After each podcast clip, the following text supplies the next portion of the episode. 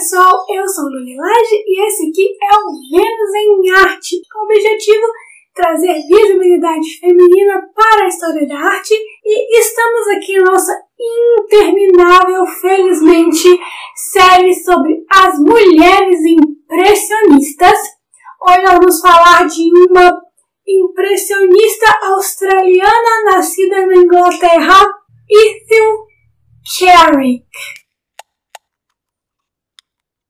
Na verdade, alguns lugares colocam ela como Ethel Carrick Fox, que é o nome de casada, mas ela nasceu só com esse primeiro nome. Dia 7 de fevereiro de 1872, na Inglaterra.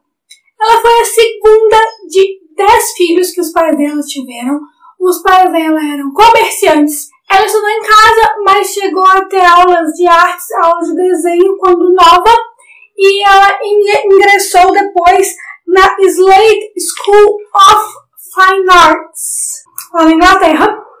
Sua carreira artística dela demorou, demorou bastante. No início ela só desenhava mesmo, até que ela finalmente começou a ter uma, uma carreira realmente que começou a deslanchar só depois dos 30 anos. O primeiro contato dela com o impressionismo foi numa temporada que ela passou na Cornualha, onde ela conheceu um artista chamado Emmanuel Philip Fox, com quem ela acabou se casando, que era australiano, e os dois começaram a viajar bastante.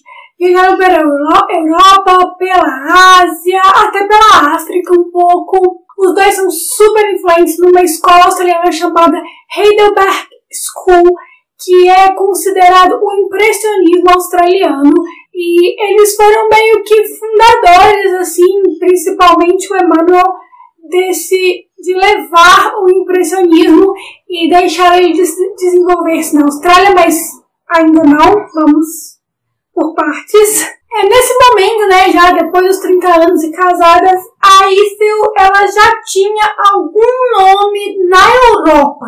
Ela era vice-presidente da União das Mulheres Pintoras e Escultoras, né, a União das Mulheres Artistas. Inclusive, eles viviam num bairro em Paris, que era um bairro tipicamente habitado por artistas, e Paris ali onde a arte circulava muito. Tinha até uma artista australiana chamada Edith Susan Gerard Anderson, que chegou a morar com eles um tempo em Paris. O Emmanuel pintou ela muito.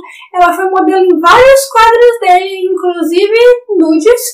E eu até pesquisei um pouco mais a fundo para ver sobre essa amizade aí mas parece que a, a, maldade está nos olhos de quem vê e que ela era realmente amiga do casal. Então eles conviviam com artistas, apoiavam novos artistas, como é o caso da Edith e tudo mais, até que eles viajaram para o Tahiti, aí no Pacífico Sul, quando estourou a Primeira Guerra Mundial em 1914. Os dois então se refugiaram na Austrália, que era mais perto, que ele tinha nacionalidade e tudo, é, em Melbourne, que foi onde era mais atuante a Heidelberg School, por ser um lugar com muitas paisagens ao ar livre, como os impressionistas gostavam.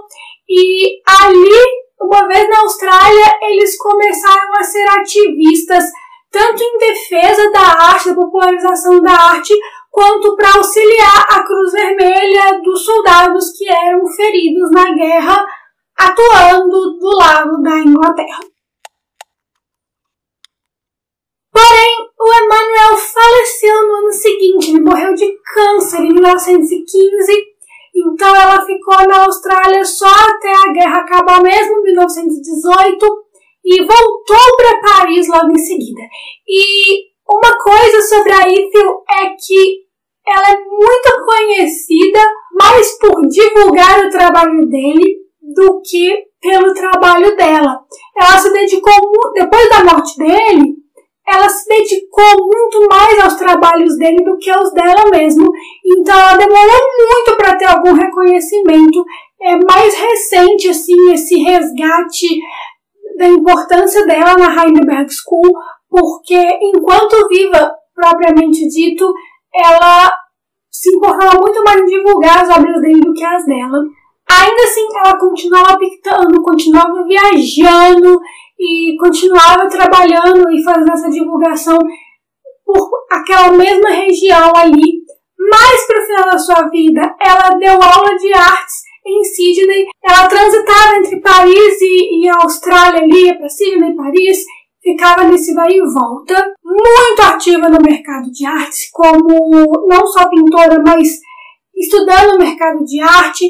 Entre as mulheres artistas daquele ali da Austrália, é um nome até bem conhecido, muito mais do que entre o amplo mercado, por incentivar a produção artística e incentivar a produção artística feita por mulheres. Mais para o final da vida, ela começou a migrar um pouco para o pós-impressionismo, com umas tendências do fauvismo, que era o uso de cores, de cores um pouco mais berrantes, de cores contrastantes, cores mais vibrantes mesmo. E ela morreu aos 80 anos em 1952. A gente tem visto aqui no Vênus em Arte o quanto que as mulheres impressionistas acabavam tendo as mesmas oportunidades dos homens na temática. Elas acabavam pintando um pouco mais a vida doméstica do que eles, que preferiam paisagens, apesar de não ser uma regra, o é um movimento um pouco sem regras, mas isso é muito mais forte na Europa.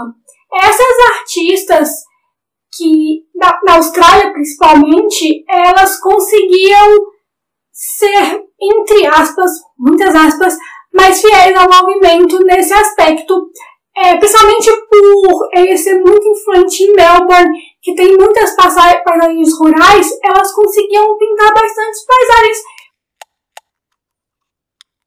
Vocês vão ver essa questão da vida doméstica de mulheres, crianças e tudo mais inseridas na, na paisagem do que algumas que a gente viu que era bem mais dentro de casa. E aí, sempre lembrando as características do movimento enquanto a gente vê as obras, esse é um retrato de Rose Levy, de 1906, e é todo bem borradinho, como o movimento pedia, era aquela ideia de passar o que o artista estava vendo naquela hora para a tela e não realmente ter uma fidelidade com o que estava acontecendo exatamente tal qual o realismo. É muito comum no impressionismo nas roupas brancas a gente vê essa característica deles colocarem várias corzinhas para dar a impressão de uma cor só ou da luz e da sombra. Nunca é um branco chapado, é sempre um milhão de cores para conseguir passar a daquele branco que a gente está vendo, porque a vida real não é chapada, gente. Nada é uma coisa só. Mercado das Flores de Veneza, em uma dessas viagens dela para a Itália, é uma pintura toda borradinha. Essa é bem, bem clássica aí, né? Nas flores, a gente já tem uma presença de umas cores um pouco mais vibrantes, o que é bem legal de ver no Jardim de Luxemburgo, 1909.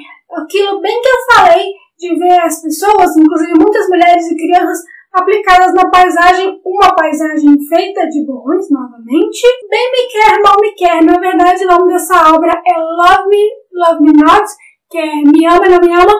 Mas elas usam essa brincadeira de arrancar as pétalas aqui do Brasil Me Quer, Mal Me Quer. Então eu tive a licença poética de de colocar a nossa expressão como estilo da obra. E não sei quem é essa pessoa, mas é a roupa branca novamente tem essa característica que eu já ressaltei antes. E também a plantação, as folhas, a natureza em si, que no impressionismo é super frequente e super borrado. Eu espero que vocês tenham gostado de conhecer a Ethel. E a gente vendo, apesar de que dessa vez, por por desejo próprio, ela quis fazer assim, mas a gente está vendo mais uma vez mulheres artistas sendo ofuscadas ao, na sua época pelo trabalho de homens que estavam ao lado delas. Talvez por ser uma opção da isso não seja um problema, mas aí é mais uma coisa pra gente pensar. Então me falem o que vocês acham sobre isso. A gente se vê amanhã com mais uma impressionista australiana. Até lá, bye bye!